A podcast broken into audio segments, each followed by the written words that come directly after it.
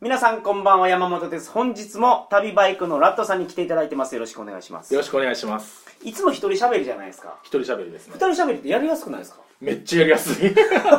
正直ねでしょはい二人だと抑揚がつけやすいんですよはいはいはいで一人だとつけていかないとボソボソ喋りになっちゃうんですよねうんそこがねすごい一人喋りの難しいところいや一人喋りよもうだって5年も続けてるんです5年やってますねす、うんえそのなんかゲストとか相方とかを見つけようとは思わなかったですもう一人喋りでやっていこ最う近とですね嫁さんとちょっと 嫁嫁さん出して嫁さんもバイク乗るんですよあそれこそゼファーっていうバイクで、はいはいはいその Z2 のレプリカタイプのバイクゼファーってなんかぶっ込みのタクで誰か乗ってましたそうあタクが乗ってるやつあタクが乗ってたやつですかタクが乗ってるやつで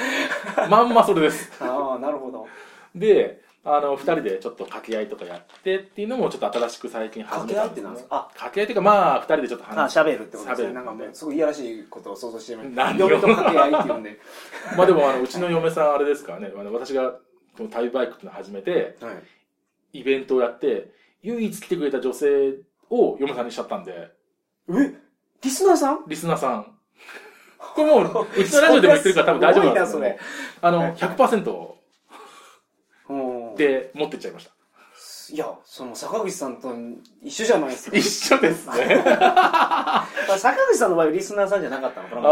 ーうちはねリスナーさんでイベントに来てくれた時にあのー連絡先聞いてはいちょっとその後ねあお付き合いをしてはいはいでまあ結婚まで、すごいなネットラジオやったら結婚できるってことです ねねけめネットラジオだったらすごいモテますからね山本さんなんかモテモテでしょもいやう全然ですよ何をおっしゃいやすだ が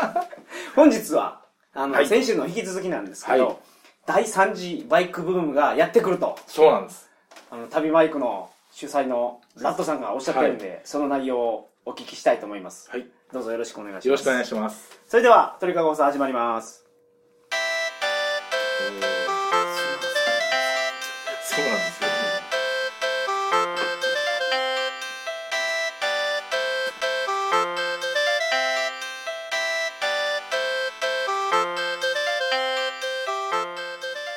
改めましてこんばんは鳥かご放送第、えー407回をお送りします番組に関するお問い合わせは info.tkago.net info.tkago.net までよろしくお願いしますあの今週の話を聞く前にぜひ先週の話を聞いてほしいそうすですね先週の話で、まあ、70年代から80年代の、えー90年代のバイクの、えー歴史をちょっと話しました、はいはいはいちょっと脱線もしてますけどねはいはいはいあのちょっとついでに違う話でいいですかじゃあいいですよいいで一すよつだけ一つだけ全然いいですよ全然はいあのですねさ前回の放送でも、はいライダーハウスの話しましたけども、はい、北海道の北海道のライダーハウスライダちょっと80年代にずっとこう整備されたんですよ、はい人数がいっぱいいって当時すごい人があのライダーが、はいもうすごい数のライダーが北海道行って泊まるのに困ったんでライダーハウスっていうのがこの、まあ、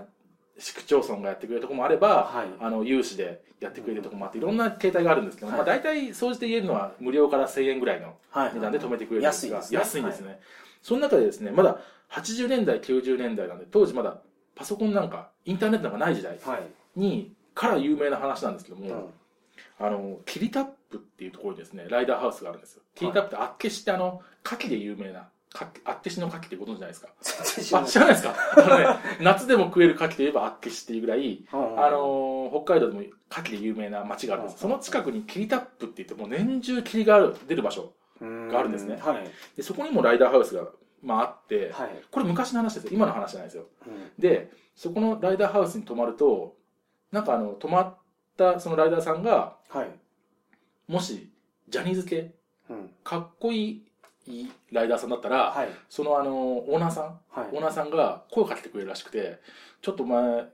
近くのはいその島の方にすごいいい景色があるんだけどもちょっと一緒に行かないかほうほうほってうほ声うかけてくれるらしいんですほうよほうほうなるほどで、ああぜひお願いしますってすごいなんか優しいオーナーさんだったらしくて、一緒にこう船乗って、うんで島行くとはい表変して、お前ここに置き去りにされるか俺にやられるか選べって言われるっていうのが このこの話この話がインターネットのない時代に、はい北海道ライダーみんな知ってるぐらい有名だったんですよなるほどでキリタップのライダーハウスは気を捨てろであキーリタップのライダーハウスはホモタップって言われるぐらい あの当時有名だったんですよだからそのボスニア・ヘルツェゴバのゴビナのそうそうそう イバナハウスみたいなや今つそがの全くその話が日本にもあるんですあーあーでも一つ断っておきたいのは、はい今もキーダップにそのライダーハウスあるんですけども、はいその噂になったところはもう潰れて、はい今あのあるライダーハウスさんは全然違う全く関係ないところなんはで、いそれだけはちょっと一ついや断って復活してほしいですねそれやったらどうですかねまあどうなんですかねでもすごいね、はいはいだから本当にその何ライダー同士の口コミだけでうん広まった話だそうでもね基本的にライダーハウスってこう多分山本さんなんかもバックパックやってればあると思いますけどノートがあるんですよ情報ノート情報ノートが。はいでそこを見るとどこそこがうまかったとあかはあ安かったとかどこそこが綺麗かっいたとやかじゃあバックパッカーと全く似てますね全く同じだだだって今年、えー、と稚内って一番、えー北の町のところでライダーハウス使ったんですけどもあのカナダから来た、はいえー学生さんとはいお会いしましたからバックパックされてる方であ。ーやっぱりあのー本当にそういうところなんですよね全くでもだから旅人という意味ではなるほど一緒なんですよなるほどうん、なんでねだからもしあの今、まあ、お忙しいでしょうけど山本さんもバイクを乗ってで すあねだキャンプやってるんでしょたまにキャンプやってます結構やってます先週も行きましたそれにまあどっかの機会があればああそうですねぜひぜひ参加させていただきたいですね、バイクじゃないといけないんでしたっけいやあのねバイクでないところでもちょっとなんかやりたいなと思ってるんで、はいはいまあちょっとどこでやるかわかんないですけど四も国は来たことあるんですかラットさんは四国僕はあのそれも言いたかったんですけども、はい僕お遍路もう4回回ってるんですよすげえバイクで4周回ってもう次5周目なんですよはいはいはい高知といえばやはりですねあのーライダーハウスが充実してるんですね高知知ってました そうなんごです存知ないですか全然知らないですね高知県がはい主催して、はいライダーのための宿泊施設を作ってくれてるんです高知県が作ってるんですか高知県が作ってますあーで、えー高知の足摺岬とか、はいえーあ室戸岬だ室戸岬とか、はいはいはいあと物の部とかいろんなところに5箇所か6箇所ぐらいあるはずなんですよへー僕はほ結構半分以上は使ってるんですけれども室戸とかは室戸から高知市内に走ってくる道っていうのはずっと海沿いを走ってきて、なんもないですからね正う直、ん、あの辺をその明け方ぐらいに走るのは気持ちいいかなとは思いますけど、僕結構好きなのはあれですねあのもうこれあのお遍路で言うとですね中村ってところあります、あありますねあそこからあの、えー足摺岬までが多分お寺の間の最長距離なんですけど、はいはいはいここ走るの結構好きなんですよなんか足ずりもうは、ね、なんもないところなかなかね田舎ですけどなかなか遠いですからね高知の中でも僕はでも足摺もう6回から7回ぐらい行行ってますね自殺者多いそうですからああそうなんですかあそこねでもね高知の人優しいそうですよ何がすごいってやっぱりね僕もお遍路で何回も回ってますけれども、はい学生の時から回ってますがあのー四国はおへんあのお接待ああそうですよそういうありますね文化文化があるんですねはいお遍路を回る人にそうです優しくする優しいなんかあの物をくれたりだとか、はいはいはいはいえーお金も本当にくれたりするんですけども、高知の人がくれる率がすごい高いあーあのやっぱり瀬戸内海側の人はやっぱりちょっとなんかあのうんなんかやっぱり違うんですよねすれとるとうん、正直なところ 高知の人の方がすごい優ししくおばあちゃんとかでもすれ違ったら、はいあの500円もらったりとかはいジュースももらったりとかすごいね優しい人多いですそれにですねさっき言ったあの足摺岬のお寺はいはいここはですねあの農居帳っていうのがサインしてもらうんですよあのお寺行くとえ反抗じゃないですあかハンコまあハンコなんですけどハンコをしてもらうんですね、はいハンコとサインなんですけど、はいそれやってもらうのにあれって5時で閉まっちゃうんですようんうんうんうんですけどもそのあの足摺岬のお寺ははいあそこすごい距離長いんで、はい夜中着く人もいるんですね。そなるほどの人のために7時ぐらいまで、まあ、アンオフィシャルですけども、はい7時ぐらいまで対応してくださるんですよ。なるほどもうね、瀬戸内海側のね、お寺とかどことは言わないですけども、はい4時半ぐらいにもう、もう店じまいしちゃって、あはあ押してくんないとことかあるんで、もなるほどうそれから比べたらもう神様のような。もうこれ空海に言わないかんいや、ねも本う当にね、弘法大師さんにね、もうそうけしからんって言ってくらいな人たちがね、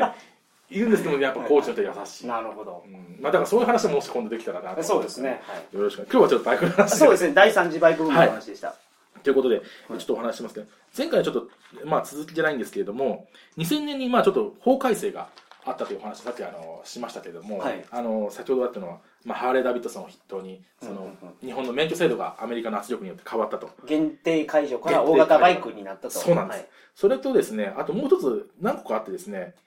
えーと高速道路の最高時速がうん80キロから100キロになったんです。これが2000年なんですよ。あ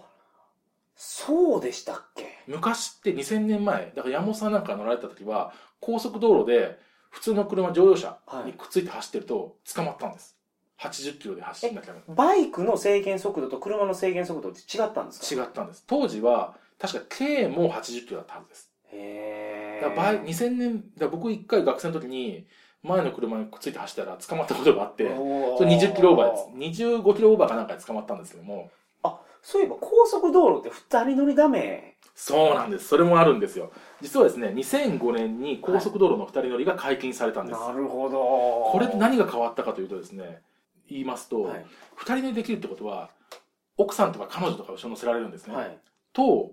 後ろの人もそのうんタンデムする人も、やっぱりジャケット着なきゃダメなんですよメットとかジャケットそのね後ろノーヘルじゃないですよ乗るじゃないですかね、はいとなると後ろ女性の確率高いじゃないですかはいはいとなると今までってジャケットとかヘルメットとか可愛いのなかったんですよね、ほんほんほんほんレディース用ってあんまなかったのが、はいこれによってもうバーッとレディースのその対応品が増えたんですねバイクでレディースって聞くとなんか違うのを想像す ちるょんですっとそけのど長いこれ後ろに漢字でいっぱい書いてあるんですがじゃなくて女性ものってことですねそうなんです。あのー例えばですね、まあちょっとバタフライが刺繍してあるとか、はいはいはいあのーちょっとレースがついてるとか、はあまあそういうのがですね、意外と増えて、なるあほのど女性受けするそのジャケットとか、はいはいヘルメットとかも出始めたというのがこの頃なんですね。なるほどなるほでどこれで結構ね、あのー変わってきてるんですよ。はいっていうのもあって、まあちょっと意外意外といろんなところが、えー2000年超えてから、はいはい法規制という意味では、まあ、優しくはなってきたんですね。まあ、それをを踏まえた上で、最近、えー、と起こったこととしては、2008年にですね、はいついに川崎のですね、川崎がですね、忍者 250R っていうバイクを出したんですね。で、これがですね、ちょっとまあ、今、山本さんに写真をお見せしました、はいはいはいこの緑色の、うん川崎といえば緑なんですが、はいイメージカラーが。このバイクなんです。このバイクが 250cc で、50万以下で発売されたんです。安いってことですね安いんです。い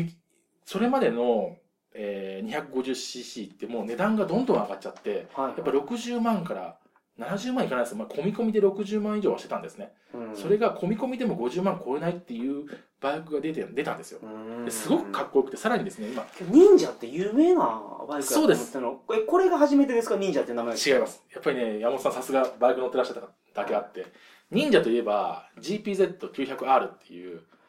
バイクが昔あって、昔それだからの忍者と刀があったんですよそうです。忍者と刀です。80年代に GPZ900R っていうののバイクのペットネームが忍者だったんですよ。ペットネームってなんですかそれ要は、あの、なんですかね、GPZ900R っていうバイクに対して、その型番があるんですけども、はいそれとは別に名前がついてたんです。忍者っていうふうな。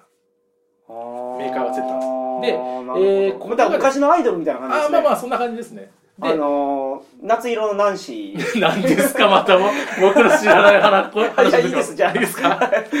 えっと、まあ、なぜ。で、もう一つは、はいあの、海外輸出する、はい川崎のバイクには結構忍者っていう名前をよく使ったんですよ。おー海外では忍者海外、そうそはう、い忍者受けるんで。はいね、だから、忍者ってつくと結構、向こうで評判良かったんでしょうね。はいはいはいで日本人が忍者っていうと、その 900cc の昔そのうそうバイクなん昔ですけのども忍者はいえーっと、その名前がまあ、今、あのー海外とはい共有、共通化されて、今、川崎のバイクで忍者ってつく、えーバイクはいろんなのがあります。1000cc7 班と250と、いっぱいあります。それね僕信じられないんですけど、うんでホンダもだから僕が前に乗ってたスパダっていうはいはい。バイクがあって今なくなってるじゃないですかいやで車ではいはいあスパダっスてパーダるあでりしょますあります。どういうことって思うん ですよもうそれ一個にしとけよっていうはい言はいはい葉なんぼでもあるんやから同じ言葉持ってこんでええやろうとそうなんですよね。それは確かに言えますね。はうん、今多分スパーダで引いたら車の方が出てくると思いますからね。い、バイクもあるんですか今バイク、これはね、スパーダっていう VT、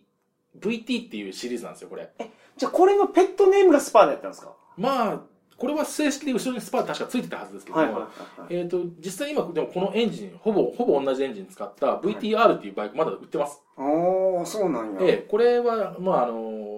環境規制にはいはいクリアしたやつが最近また出てて、はいはいはいずーっとこの VT っていうエンジンは、もう何売ってますね。すっごい強いエンジンなんですよね。うんいいエンジンでして。なるほどうん、でまあそれもあるんですけどもやっぱりちょっとこの忍者250がとにかく実はねこれねカウルってまあまあ先週の話ですけど、はいガワはいあの周りについてる風よけの風よ側けこれを取るとねあの NS1 みたいにしょぼしょぼいんですよ実あは,、はいはいはいはいあのエンジンちっちゃくて、うんうんうんあんまりこうかっこよくはないんですけどもそれをうまいことこのカウリングで隠してほうほうほうほうかっこよくしかもこの上のモデルの 1000cc とか7班にすごいイメージを似させた、で50万を切るなるほっどていう段階ですごい手が出しやすかったんですね、はいはいはいこれがもうむちゃくちゃ売れたんですよはいはいはいはいで今、えー、とこれ実はですねえー、2代目でしてこれ今現行型なんですね、はい2代目の現行型、はい初期型がもうすごい2008年に売れて、はい今年はですねあ去年か、えー去年、えーモデルチェンジしてはい売れたのがですねなんとあの5000台が、はいえー予約段階で全て売れたとすごいなこれってねバイクの中では今もう何年もなかった話なんですよ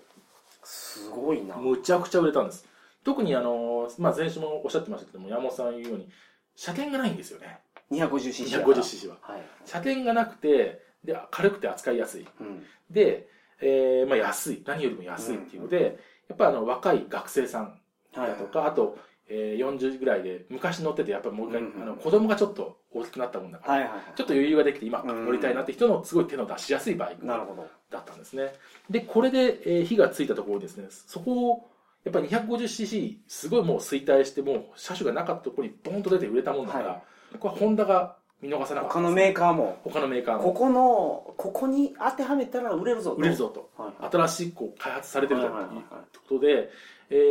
ーホンダがですね CBR250R というバイクを出したんです CBR っていうのもだから昔そうなんですよありましたよね有名なやつがこれが今の CBR はいっはていはいいうこの新しいこの、まあ、今ちょっと山本さんにお見せしてますけども、はいはいは新しいバイクもがう出てこっちの方がやっぱいいですわ、うん、かっこいいですよ ねうんやっ正ぱ直ホンダなんかなでもはい、あのーホンダの昔の CBR を知ってる人は、うんこの CBR はダメだって言うんです CBR って昔ネイキッドタイプやったでしょいやいやいやいや CBR はカウル付けした昔からそうやただ CBR の 250WR ってやつで、はいはいえっとですね、これはですね、えーす、40まあ初期型45馬力だったんですね、で4気筒の、うんえー、4バルブってやつだったんです気筒が4つもついてる4つもついてる気筒が気筒が 気筒が、はい、4本も4本もついてるというあの、はいはいスペシャルなバイブだったんですよ、はいいやまあちょっとあの今説明しますと 250C ですからその爆発するそのスペースうんどれぐらいかというとあの 500cc のパックの半分ぐらいしかないんですよ 500cc のペットボトルの半分ってことですそうです。それが 250cc ですよね。でここもうほんとちょっと、すごい少ない。これをさらに4分割したやつが、1気筒ずつついたんです。ああそうかだから 250cc っていう、そのバイクの排気量っていうのはエンジン爆発させるスペースの大きさですからスねペでースの大きさですから。皆さんが今お茶のボトルとか持ってたらそれ 500cc ありますからそうそうそうです。こんなにでかくないとありがとうございます。 250cc がそうなんです。あなるほどなんで、それを、そのちっちゃくない 250cc をさらに4分割して、はいそれが1個ずつピストンで入ってたんですよ。だから合本計 250cc ってこ当とですか合計 250cc です。あーだから 1cc あ、1気筒あたり 60cc とかしかなかった。こんなもんしかなかったんです。はいはいはそれが4つ繋がった。続いてたんですいはい。うんとなると、あのー高回転というか昔のバイクはですね、うんあのーそうでさらにそれにバルブっていうのがまあ4つついたんですねはい1気筒にだからすっごい高性能で、うんあのーパワーは出たんですけどもあのエンジンがすごい回る回転数が1万8000回転とかも回る、車だと4000回転とかうん5000回転じゃないですか、それがもうまあそうですね8000回転ぐらいでももうレッドゾーンに突入ですからねはいあのー当時の 250cc のバイクは1万6000とか7000まで回したんですよ、えーなるほどただパワーがそこまで出ますよってだけで、はいそんな乗りやすいわけではなかったんですよ、はい、でもこの新しい CBR250R っていうのはうん単気筒なんですよ1個しか気筒があのなんですかつ筒がないんですね、はいで 250cc あるとこれって発進の時とかすごい力強くて乗りやすいんですなるほど街乗りで160キロとか70キロ出すんだったら昔の方がいいんですが、はいその出さないんではいはい100キロ前の、えーツーリングであれば CBR250 今のやつの単気筒がすごく乗りやすいあ加速がスムーズやってることなんスムーズですねあーで乗りやすいんですが、はい昔のバイクを知ってる人はあの音が全然違うんですよねうん昔の4キロだとヒュイーンってモーターみたいな音がしたんですよ、はい今の CBR ってパパパパパパパパっていう一つのやつうんがうんうん爆発するんで、はいあのー音が全然違うこれがちょっと納得いかないって人がいます ただ乗りやすいのは間違いないあー今のやつがなるほどあのバイクのエンジンをいじる有名な人で吉村っていう人がいたんですよポップ吉村って、エンジンをあのー扱わせる神様っていう人がいたんですけども、ほうほうほうその人が言うには、ろ7半ぐらい前だったら、はい 400cc とかだったら、2気筒まででいいよってよく言ったんですよ。4気筒もいらないよって。うんえだから4気筒にすると逆に良くなくなるってことですね悪くなるってことですねそうで、80年代の開発競争の時は、より高性能なものを求めてうん、気筒数を増やしたりだとか、バルブ数っていうは、その、うんすごい複雑にしたんですよ。はで、い値段がどんどん高くなっちゃったんですよ。だからら、それをやめて、街乗りで乗りやすいもう本当みんなが乗りやすいバイクを作ってしかも安く作ろうっていうのがここに現れたんですあーなるほどフェラーリとかのエンジンってすごいついてるって言いますもんねむちゃくちゃついてるあれはもう手作業で全部やってますからねほとんど手作業であれ何キロぐらいあるんですかねあれでも20とか16キ16キロとかそんないっぱいありますよね本当なん何キロなのかな僕車もちょっと詳しくないですけど、すごいですねバイクでも6気筒まで行ったんですよはいはいは6気筒 CBX っていうホンダのバイクが過渡期にあったんですが、 いはいはいはい横に長くなりすぎち ゃってあーはみ出ちゃってなるほどでダメになっちゃったんです、はいはいはい出なかったんですで4気筒までだなっていうのが今のところ、あのーまあ、バイクの中の常識になってますね、はいはいはいはいあとやっぱりタイヤの性能とかはいサスペンションの性能っていうのがやっぱりどんどん良くなってきてて、はいエンジンの性能自体は環境性能とかで、うんあのーまあ、ちょっと抑えられてはきてるんですけども、この乗るそのその他の部分はいはいすごい進化して、はいはいはい今のバイクって乗るとですね多分山本さんがスパート乗ってた頃とはイメージが変わるぐらい運転しやすいと思いますああそうなんですか、はいうん、で直感的にすごく曲がれたりとか、はいあの思うように動いてくれるんですごく面白いバイクになってますね今のは、なるほどうんいやちょっとねまた久しぶりにバイク乗りたいなっていう気になってきましたそうしようだからあのバイク何がいいかっていうと、はいまあ、運転するときにこの多分ご存知あるかななるかな右手がアクセルなんですよねはいで、えー右手にブレーキがついてて右手の前がブレーキ前でがすブねレーはキ、いで右足がリアのブレーキ後ろのブレーキ後ろのブレーキ、はだからブレーキ2つついてるんですよいねそうですねで左手がクラッチクラッチレバーがクラッチで左足が、えーギア変えるギやアつで変えるすとはい車と違ってでハンドルじゃなくて体でこうかバイクを曲げはていいく、はいはいだから全部を使ってうん感性でこう乗っていくっていうのがすごく面白い乗るの面だと思うんですよ白いですからね、うんバイクは。そうなんんですそうなんですただまあそのそれプラスアルファどんなところに楽しみを求めるかっていうのはまあ人それぞれなんですけども峠のコーヒーでしょあその話前からやってましたね。峠のコーヒー は、僕は嫌いじゃないです。あ個人的には。は、まあ、峠行ってカップラーメン食ったりとか、あーでもなかなか楽しいんですけどなも、るほど。それどうかなっていう気も確かにわからなくはない。はいはい。でいも、やいや、もうこれ、あんまり言うと、あの旅バイクのあのリスナーさんも聞いてます から。いやいや、あの、でもね、いろんな楽しみ方があって、はいバイクで僕はあの、林道ツーリングっていうのに行くことあるんですけども、林道って林の中を。そうです、あの、はいダートですね。砂利道をバイク出しおて、ー今の私に乗ってるセローっていうのは、そういう砂利道を走りやすい、はいはいはえーバイクになってまして、凸凹のタイヤなんですよ。いはい。はい。でそれでもってあの砂利道をぐわーっとこう走っていくのがちょっと楽しいバあ。イクですすねでそういうのやったりあとキャンプやったりとかですねまあああんまりこ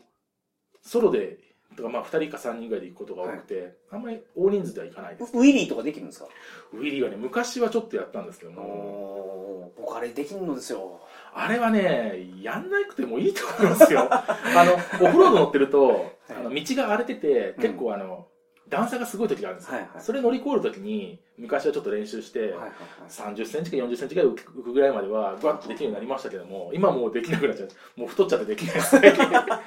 ウィニーって基本的にはあのフロントをこう上げるっていそううですねんですけどもいやフロントを上げるアんクじゃなセいですルを吹かすんでしょあれ。あそうなんですたただえっ、と上手い人のやつ見たら、一足二足カチカチカチカチ変えながら、なんかアクセルワークで上げてましたもよ。うまい人ってゆっくりふゆーっと上げてきますよそうそうそう。で何が違うかってやっぱりあの何ですかね前をこう上げようってイメージじゃなくて足をこう出すようなこうこういく感じですかねうんラジオで言っても難しいですけども自転車でウィリーする時っていうのは前を上げて上げるでしょ思いっきりこぐんですよあ、そうです。あそれ はこう、あの、もうただ、チャリンコは軽いからそうなるだけであ って、あのバイクはそれじゃ上がんないんですよね、やっぱ重いんでなるほどうんサスペンションの反動とかも使ってあいーくんですが、そういえば、あの、昔、アロンアルファの CM で、はいウィリーして、ボンって捨てて、そこにアロンアルファ、壁に、はいアロンアルファくっつけ前輪ますよを、前輪をくっつけますよっていあーう CM があったと思うんですけども、はいあの人、ギネスに乗ってる、あの確か、えー世界最長かなんかのウィリー記録かなんか持ってらっしゃるんですよ。その人が、あのー乗ってた、その記録を作ったウィーしたバイクはいっていうのを展示されて見たことあるんですけども、はいフロントにモーターがついてるんですよ、フロントタイヤに。ほうほうほうほなんでかというと、ウィリーしてフロントタイヤがぐるぐる回ってるんですけど、そのうち止まっちゃうんですね、ウィリーしすぎうちゃはういと。はいはいはいあのー動力ないですから。見栄えが良くないからフロントが回ってないと安定しないんだそうです。ええあの、ジャイロの影響で、フロントが回ってる方が、フロントが安定するんだそうです。見栄えじゃなくて見栄えじゃなくて。だから、フロントが止まっちゃうと、はいはい安定感が悪くなるんで、ずっと立ってるんだったら、あずっとウィリーしてるんだったら、フロントが、タイヤが動くようにモーターつけてるんですよ。へえそういうなんか特殊な、それは特殊ですけどね。その人なるほのどあの記録を作るためだけのバイクはいはですいけはいはいども。はいまはあでも、ウィリーってまあそういうでも何、あれできるからって、ちょっとね、あの、ほぼ役に立つかっこいいじゃないですかまあ、かっこいいですけどね。うん。あとなんですか、あの、アクセルターンとかね、リアでギャーってこあう、ははは滑らして回ったりとはいはいはいか。あれ仮面ライダーでもたまにややっっててまますすけねど、やってますねあれやってる時は顔が隠れてるんで違う人がやってるんです よだから多役分者さんじゃないそ人が、でも、岩岩城浩二とかやってるんですよね、あの人ね。へあの、北の国からとかでもちょっと見せたりするんですよああいうのかっこいいなと思いますけどいいね。ですねまあ大変減りますからねけどあれあー減ります減ります、はいそんな感じでね、はいまあととにかくそのあなんかあのいろんな250ちょっと話戻します、はいはいはい 250cc のバイクがとにかくこう今最近出てきたとはいさらにですねえーホンダがですねやっぱりまあなんでこういうことをホンダがし始めたかというと、うんあホンダがですね、えーさらに今今年はい、 125cc の小型バイク150はいはいはい 125cc 未満のバイクを6台いっぺんにリリースしまして、あえークロスカブとかって 110cc だとかーはいグロムとかって、まあ、エンジンちょっと使い回したりもしてるんですけど、はいはい同じの使ったりしたんですけど側変えてイメージ変えて、何でしたっけモンキーの違うやえつありますーゴリラがありますねゴリラじゃなくてモンキーじゃなくてエイプエイプやエイプもまだそ売っうてます全部猿ですそうですそうです、はいはいであのーまあなんでホンダが今いっぱいこう勝敗企業に力入れてるかというと、はい結局最初にも言いましたけどあのー年代が上がってるんですねうんで大型バイク乗れる今40、まあ、50歳前後だったらい体力あるからまだいいんですけども、はいこの先もう体力なくなって結局降りていくのは目に見えてるんですね、うんみんなライダーさんがただやっぱそうですよ新しい60のおじいがそうなんです 1000cc のバイク取り回す大変で大すよ変ですよもう若くても大変なのにそんなのね、はい倒したら起こさないですか らね若いお姉ちゃんならすぐあのみんな助けてくれますけはどいはいはいじじい倒れても誰も助けてくれないですよ本当に世の中冷たいで すからね女の子が倒れた時にみんな寄ってくるのすごいですからねあうわーっと来ますからねみんなーなるほどまあそんな感じだかはらいはい若い人やっぱり、えー、掴もうとするとやっぱり125とかうん 250cc から入れていくと、うんまあ最初にちょっと言ったその昔は200万台バイクが230万台バイクが売れてたんですねはいで今もうその10分の1に販売台、うん新車販売台数が落ちてるんですけども、はいどこが落ちてるかというと原付なんですよ当時200万台原付売ってたんです実はあそうあ230万台のうち200万台原付だったんですあじゃあ全然売れてないわけじゃないんやそうな原んですチャリ売れてないだけなん原です付売れてないんですでも原付ってあれ利益率すごい良かったんですよ売れててうーんで今原付って昔ツーストだったんですね何回かそういう話出てますけど、はいあのツーストとフォーストの話、はいはい昔はツーストロックエンジンではパワーが出しやすいんで、はい勝敗器量でも作りやすかったんですよ、はいで安かったんです今フォーストっていうちょっとお金のかかるエンジンになっちゃって、うんうんうん10スクーターで今新車で17万とか20万いかないぐらいしちゃうんですよはいそうするとみんなねあれを買うんですねあの電動チャリを買うんですねそこに壊れゃちゃってですねあそういうことなんやそうであとだから電動付き自転車やったら免許いらないですもんねそうなんですあとあのー駐車料駐車禁止も切られないなるほど今バイクって昔と比べて昔ちょっと置いといても別に切られなかったんですけども、今もうちょっとでも街の中に置こうものならあの中金切られるんで、へーそういう意味ではやっぱりあのみんなヘルメットもいりますし、はい免許もいりますし、うんだったらもう電動チャリンコ付にきするのとそうです自転車がいいんじゃないかってことで、そっちにちょっと今食われちゃってるんですね。だって同じ値段ですもんねそうな同んですじ値段やったら僕原チャリ買いますけど そうでもっと言うとあの高校生なんか昔やっぱり 50cc とか、はいあとバイクに詳しい先輩とかいたりとか、うんうんあと譲ってもらったりとかありあまっしたたんですけどもそれがねもう今もう全く途絶えちゃってはいはいはいなくなっちゃったんでやっぱあーそういうなんか若い人にこう50とかうん125とか楽しめるバイクをうんこう楽しバイクを楽しんでもらってはいはいでそこからまああの教育教育じゃないですけど、まあ、こうステップアファンッをプ増やしてすファンを増やしていこうというのが今のやっぱりホンダの戦略なんですようね。んなるほどはい、だから、まあ、それを、えーまあ、見越してですね今 250cc がこう充実してきたというのと、はいはいはいはい 125cc が、まあ、すごいホンダが頑張って出してると、まうんあ、実は言うと鈴木もちょっと100にあ 250cc 出したりとか、はいはいヤマハも 125cc 以うんう下んうんのスクーター出したりとか、はいはい今ちょっと今まで全くその辺もうあの手つかずでもうラインナップがどんどん少なくなっていったところにこうストスポットライトを当てて増やしていこうとしている動きが今あって、はいこれからバイクに乗る人が増えるんじゃないかなるほどということで今第3次バイクブームが来るのではないかと今言われてます。なんかちょっと聞いた感じパンチ弱いんですけど大丈夫あ れそうですか。 ああ、そう。まあちょっとね、あんまりこうなんですかね、これが売れてるってほど、あ、あと今売れいてやるの乗は、ってね、みるとね楽しいと思うんですよバイク楽しっさでてす若い時にねうん乗ってみるとでもバイクに乗る機会がないっていうのが一番やと思うんですよ。そこ僕ならんだっでてす中よね学校の時に、やっぱ悪いやつとかが、そうそうそう夜バイク持ってきて、空港の横とかでみんなでみ乗んっなでてねましたもん。そうそう僕もそうあの高校の時とかでも夜中、ね、夏休みとかでコンビニの前こう来た時に一人とか、ね、スクーターでボーンって来たら「お買ったの?」みた いなでもうちらほらチャリンコだから「はいはいあいいなちょっと乗せてよ」とかってちょっとこうなんかバイクの楽しさとかを知る機会ってあったんだけどもそうなんですよ。バイクで、現地で一人が行って、そうそうそうチャリでですね、両肩持つ。あそうそうそうそうそれねそれね見つかったらね減点食らう のもう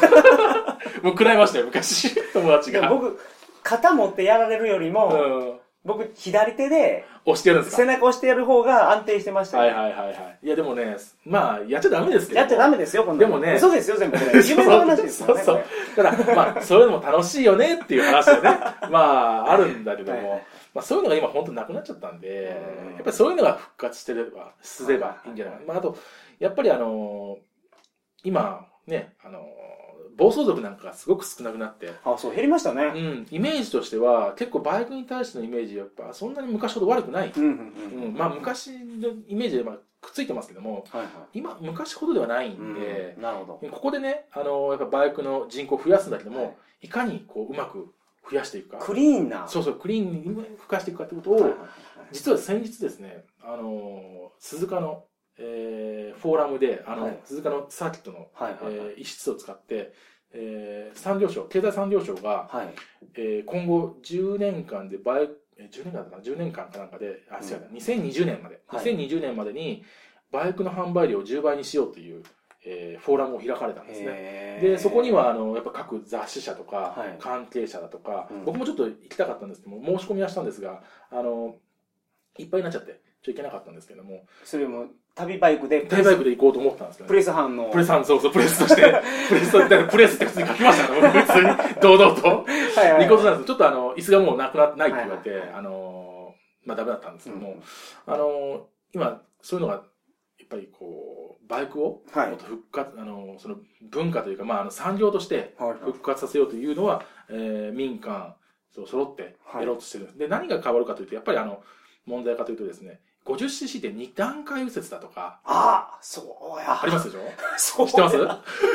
すはあと3 0キロ制限ねいはいはいはい。この辺をそう30キロ制限はきついですね。うん確このかに。辺をどうするのかうんまた、えー、と海外だと 125cc まで車にくっついてきたりするんですよはいはい。だから、まあ、そこを上げてもいいんじゃないかとか、うんあとまあに 400cc に中面限ってるのは日本だけなんですねうんだからこの辺もちょっとろ海外は 600cc とかいやでもそれ経済産業省やってるんやったら、うん現茶の30キロ制限取っあれ払ったはらねめちゃめちゃ売れますよあれね多分もう70年代とかに作られた法法律なんですよだからはい70年代、60年代とかだからはい当時の性能はそんなもんだったんですよ今違う、うんそう今は違うからだから、あのースクーター50のスクーターでうも、んあの車の流れに乗ろうと思ったら60キロで走るんですよ走ります本当は全然走りますよパワーとしてはねただ、えー、と法律として今はそれは30キロだよって言われる、うん逆に言うと事故が起こりやすいのっていうのはその差があると起こりやすいんですね、はいはいはいですから流れに乗れないっていうのは事故を起こす可能性、とても高くて、うん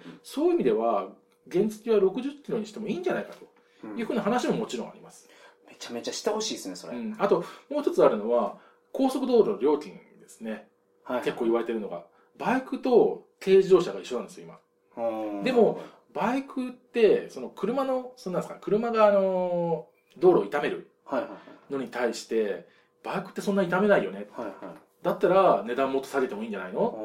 うんっていうのも議論もされてますうんはでもっと言うとバイクって結構すり抜けるんですよちゅあの渋滞の時は、いはいはいあれって結構危ないんですよね、はいまあ車から見てもバイクから見ても、はいはいだったらもう路肩走っても大手にしちゃえばっていう議論も実はあったりする路肩で歩道ってことですかはいやあの高速道路ですすいません高速道路ではあの渋滞の時に路肩をバイクはもう路肩走らせちゃえばっていう話も今ちょっと出てまあーなるすほど議員の中では何人かそういうことを言ってる人いますいなるほどねじバイクがこんなに売れてないのはそういうところの法整備のところをそうなんですよそのメーねカーが頑張らんかったんやそうなんで自す動車はいろいろやってるんですねそうなんですねなるほど、でまあもっとバイクを乗りやすい環境にすればもっと売れるんじゃないかうんということが今、えーとそっちの方が全然インパクトあると思うあそうですか失礼しいまやいしやたいやいや なるほどわかりました皆さん先週と今週の放送を聞いて俺乗り遅れたくないという人は、ぜひ。今何のバイクがおすすめですかちなみに。そうですね、今ね、 1台もう1台です。マジっすか。1台。1台、これのやつは僕が、えっ、と、今年買ったそのセローっていうバイク。あー僕今年買ったんですよ。実はいははゴールデンウィークに、アプリリアっていう会社に乗ってたんですね。あの、去年まで。バイクですかそれはバイクで。はいアプリリアっていうメーカーの、はいはいはい。えーバイクに、大きなバイクに乗ったんですけども、はゴールデンウィークに、あの、ロングツーリング、はい東北に向かうぜと思って、はい。もう盛岡までうん行くぜと思って、初日に、あの、水戸でバイク壊れちゃいまして、はいはいは で、あの、今、250の、うんその、セローに、はいセ。ローっていうバイクに乗り換えたんですけど、これがね、すごい面白い。なるほど。うん、なんで、まあ、そのど、どれぐらい面白いかとか、どんなバイクかっていうのはね、タイバイクおーで、えー話してますんで、ぜひね、そちらの方もお聞聞いきてくいただけだれさばいまと。せ。あの、リンクを貼らせていただきますかあら。よろしくお願いいたします。あ、それとね、あの、トリガー放送動画プロジェクトで、はい一平くんがはいはい。帰ってきたんですけど、はい東南アジアから、はい。彼バイクを探してるんですよ、中古のバイク。おおはいはいはいはい。 3万円ぐらいで、 3万円株を売ってくれる人。あーっとね、そういでやすも株う、にまあ、通知は株じゃなくてもいいですよ。うん何でもいいんですけど、もう取りに行きます。おー彼大阪に住んでるんですけど、はいはいはい。東京までぐらいやったら取りに行くって言ってます。はおお株にね、詳しい方は、あの、まあ、ショップの方をい知ってるんで、ちょっと聞いてみることも。一応、でリスナーさんにあ、、リスナーさんでも。その旅バイクのリスナーさんで、あーもう株だバイクを、株じゃなくてもいいですよ。うん、あ3万円でああいつだから大型まで持ってるんですもん。お そうなんですか。 すごいですね。あ、そんな話ありましたいや多分ねこのこの収録後にええ放送するやつでえ募集をかけるんですけえど、あ、そうなんですね。わ、かりました。じゃあ、うちあでものちょっと、ー、そう旅バイクのリスナーさんでええ乗ってないバイクがあるよと、あればバ、イクを2個ぐらいやったらですね3万円で引き取ると。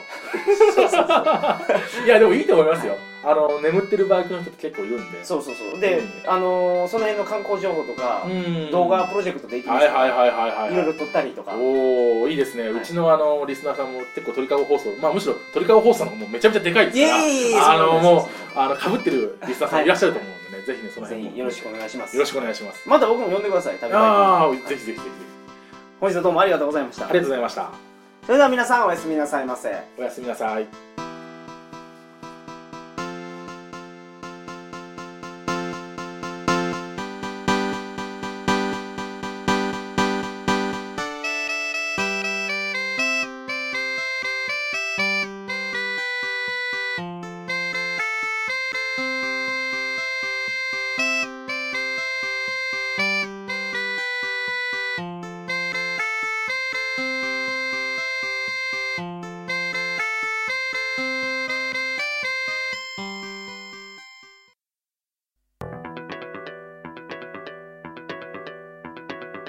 サッカー電撃隊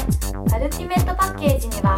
全ての過去放送未公開過去放送カニ肉小籠包写真付き番組裏話未公開音源多数のエッチな昔話海外での写真集ジングル BGM が